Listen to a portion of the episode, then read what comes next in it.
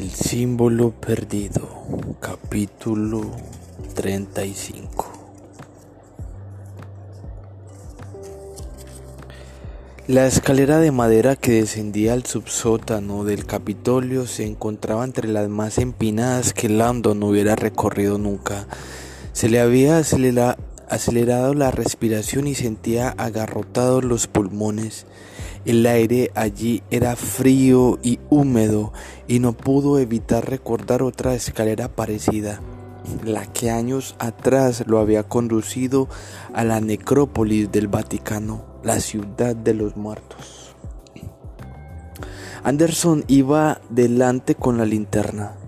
Santo seguía de cerca a Landon, a quien a veces empujaba con sus pequeñas manos. Voy tan deprisa como puedo.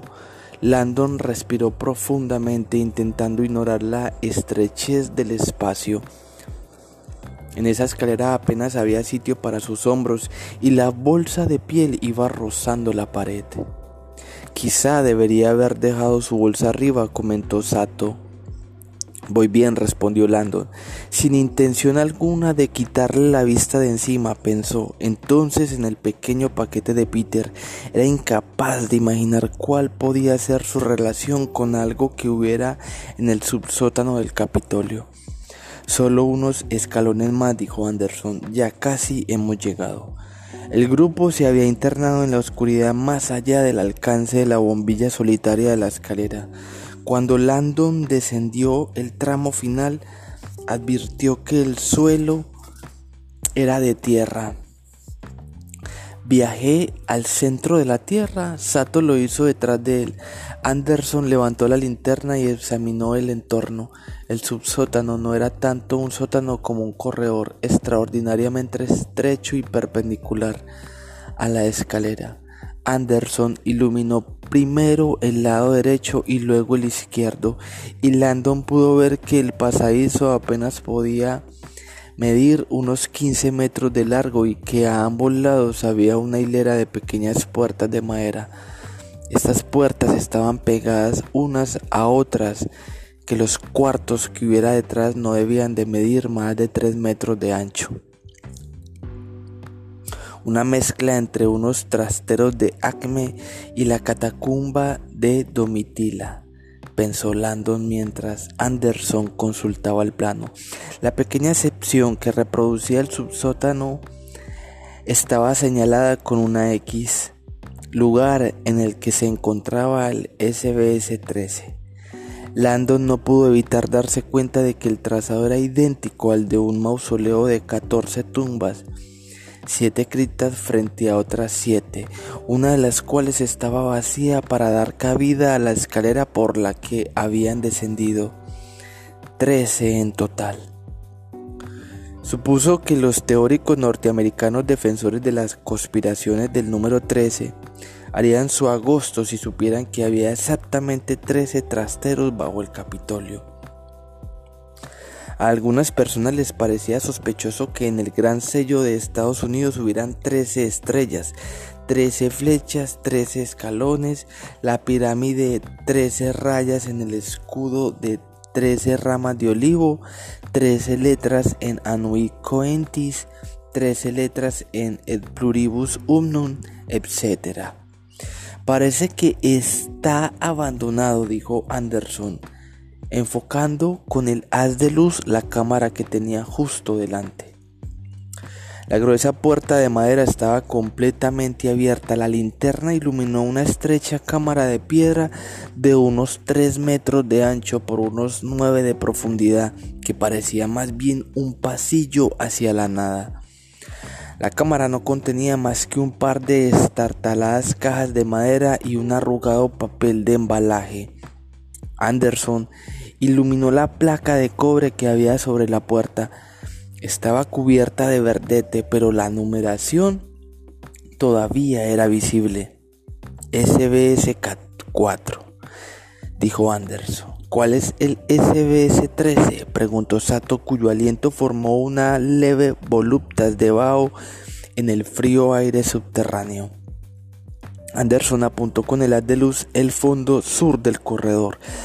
Ahí abajo, Landon contempló el estrecho pasadizo y se estremeció a pesar del frío rompió a sudar ligeramente.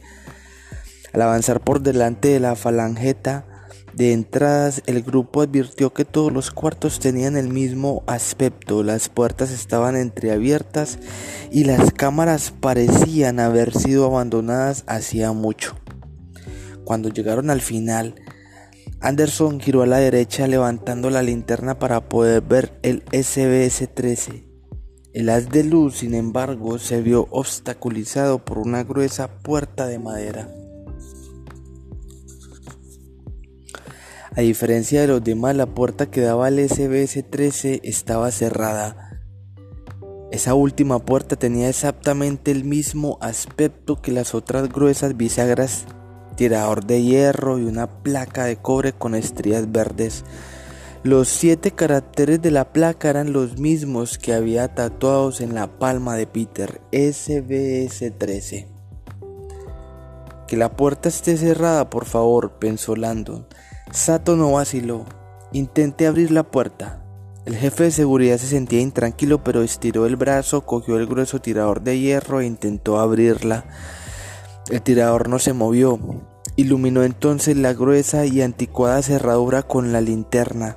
Inténtelo con la llave maestra, indicó Sato. Anderson probó la llave de la puerta principal del edificio, pero ni siquiera entraba. Me equivoco, dijo Sato con sarcasmo, o el jefe de seguridad debería tener acceso a todos los rincones de un edificio en caso de emergencia. Anderson dejó escapar un suspiro y se volvió hacia Sato. Señora, mis hombres están buscando la llave de repuesto, pero dispare a la cerradura, dijo ella, señalando con un movimiento de la cabeza la cerradura que había debajo del tirador. A Landon se le aceleró el pulso. Anderson cada vez más intranquilo se aclaró la garganta. Señora, preferiría esperar que nos dijeran algo sobre la llave de repuesto. No estoy seguro de sentirme cómodo reventando. Quizás se sentiría usted más cómodo en prisión por obstruir una investigación de la CIA.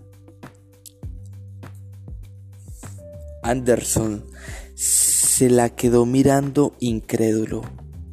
Tras una larga pausa, le dio la luz a Sato y desabrochó su pistolera. Espere, dijo Landon, incapaz de permanecer más tiempo callado. Piénselo un momento. Peter preferiría renunciar a su mano derecha antes de revelar lo que puede estar detrás de esa puerta. ¿Está seguro de que quiere hacer esto?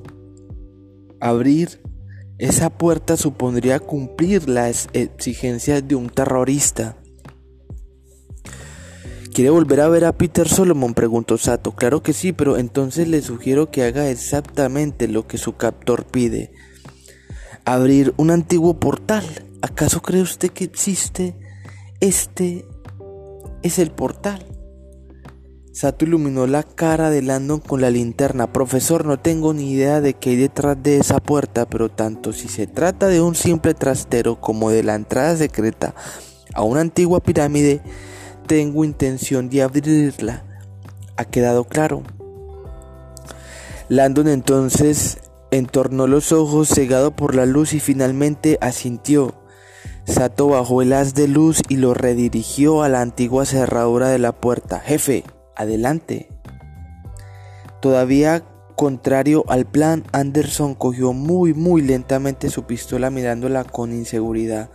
Oh, por el amor de Dios, con un rápido movimiento las pequeñas manos de Sato le arrebataron la pistola a Anderson, dejándole a cambio la linterna encima de la palma. Ilumina la maldita puerta. Sato manejaba el arma con la seguridad de alguien entrenado en su uso. En unos segundos le había quitado el seguro a la pistola, la había amartillado y estaba apuntando la cerradura con ella. Espere, gritó Landon, pero fue demasiado tarde. Retumbaron tres disparos. Landon tuvo la sensación de que le habían explotado los tímpanos.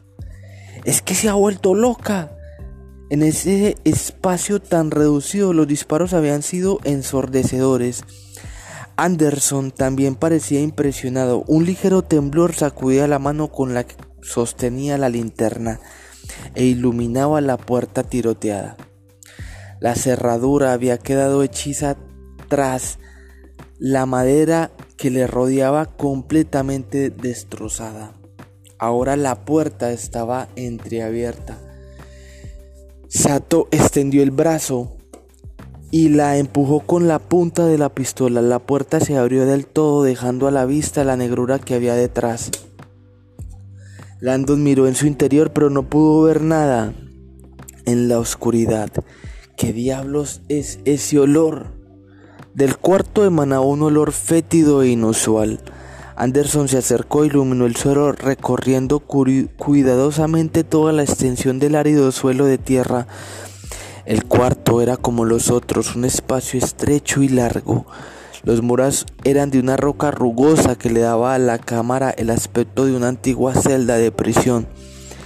Pero ese olor, aquí no hay nada, dijo Anderson, iluminando el resto del suelo de la cámara. Finalmente, al llegar al fondo del cuarto, alzó el haz de luz para enfocar el muro más lejano de la cámara. Dios mío, exclamó. Todos dieron un respingo al verlo. Landon se quedó mirando fijamente el recoveco más profundo de la cámara. Horrorizado, advirtió que algo le devolvía la mirada.